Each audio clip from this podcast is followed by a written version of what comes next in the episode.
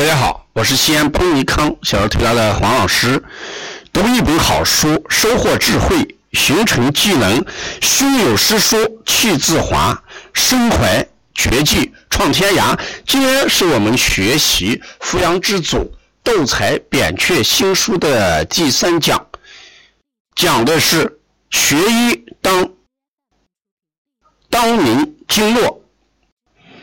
有一句话：“学医不知经络，开口动手变错。”这经络不明，就没有办法认识疾病的根源，研究阴阳的传变。让我们不懂阴阳去看病，不懂经络去看病，碰上了病就好了；碰不上，不但病没好，也可能反生他病。这是扁鹊新书的一个观点。那么。这里面的阳，这里面的经络是怎么统一起来的？他是这样来讲的，在杜才认为呢，这个经络经络事实上是与阳气有很大的关系，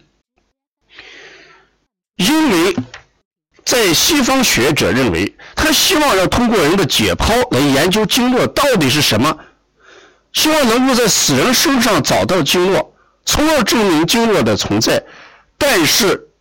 用这种方法完全找不到经络的身影，所以西方医学百思不得其解，到底经络是什么？但是在中医看来是很容易理解的。人一旦死了之后呢，经络就迅速的消失，因为经络是我们人体内的一种阳气的表现，能量的表现。当一个人死亡之后，他身体就变成了一个纯阴的东西，只有物质，没有能量。当然。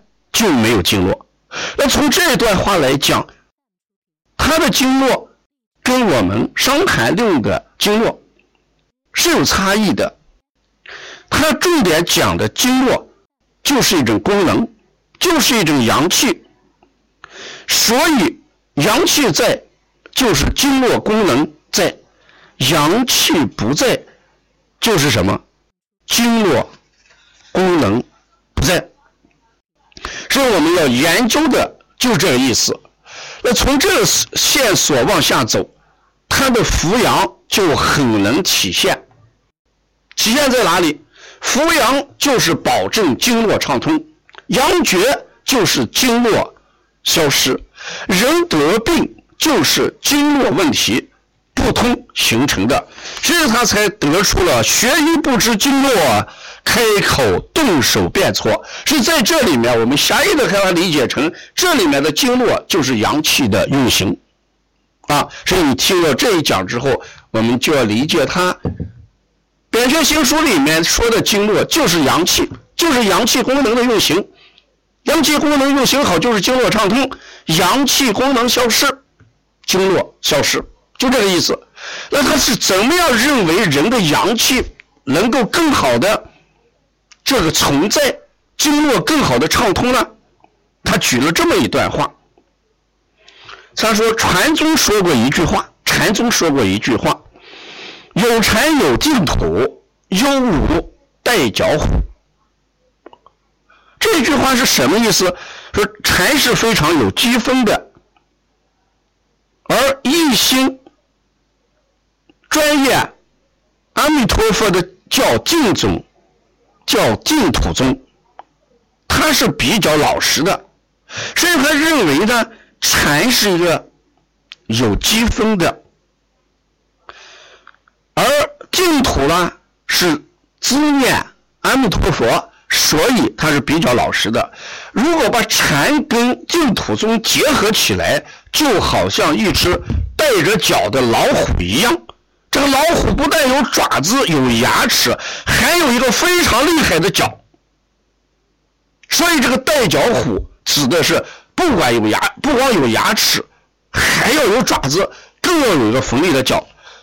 那中医如何让这个经络变成这个带脚虎了？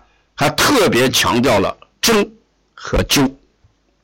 如果在这里面我们理解成针是那个。带角虎的那个什么锋利的角，那么艾灸就变成带角虎的牙齿跟爪子。所以他再次强调了要让我们每一个人的经络畅通，阳气功能强盛，你就用灼艾。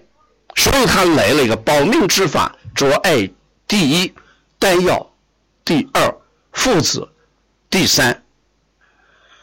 同时，在这个讲阳气的时候，在《扶阳之祖》这本书第二十二页有一段话。关于阳气这一方面，我们也有相应的临床体会。当年我们在学习《伤寒论》的时候啊，书中讲到少阴病的重要症状之一是咽喉疼痛。当附子地如四逆汤、麻黄附子细辛汤、附子地治疗少阴咽喉疼痛效果非常好。但是现代医学对喉咙疼用的是银翘散一类的，银翘散也能治这个喉咙疼痛。所以我们要辨证用治，《伤寒论》中讲的，对于轻微的喉咙疼痛，可以用艾草汤、甘草汤或者呢桔梗汤来治疗。在这两个方剂药力不够的时候，用附子汤，因为这时的问题很可能是肾阳亏虚，所以必须呢补肾阳。如果从辩证的角度来说，患者会有腹背积郁的感觉，所以我们在临床上很多喉咙疼积水难定的时候。都是用扶阳的方法。那这一段话说什么？就是说，在西医认为嗓子疼，我们用清热的方法；在中医认为是肾阳不足，这也反复强调了肾阳。所以我今天第三讲讲的斗财的当明经络，指的就是学医不知经络，开口动手便错。我们不妨把这个经络暂归为指的是阳气。因为他认为西方在研究经络的时候，在死人身上解剖不出来经络在哪里，为什么？因为在斗财人的经络就是阳气的存在，人一旦死去之后呢，只剩下纯阴，没有阳气，所以经络消失。所以我们把当明经络还是理解成扶阳，就是阳气。那他是怎么样讲到扶阳的时候，他就讲到了有禅有净土，如犹如带脚虎，一个老虎。带上一个锋利的角，就更加厉害。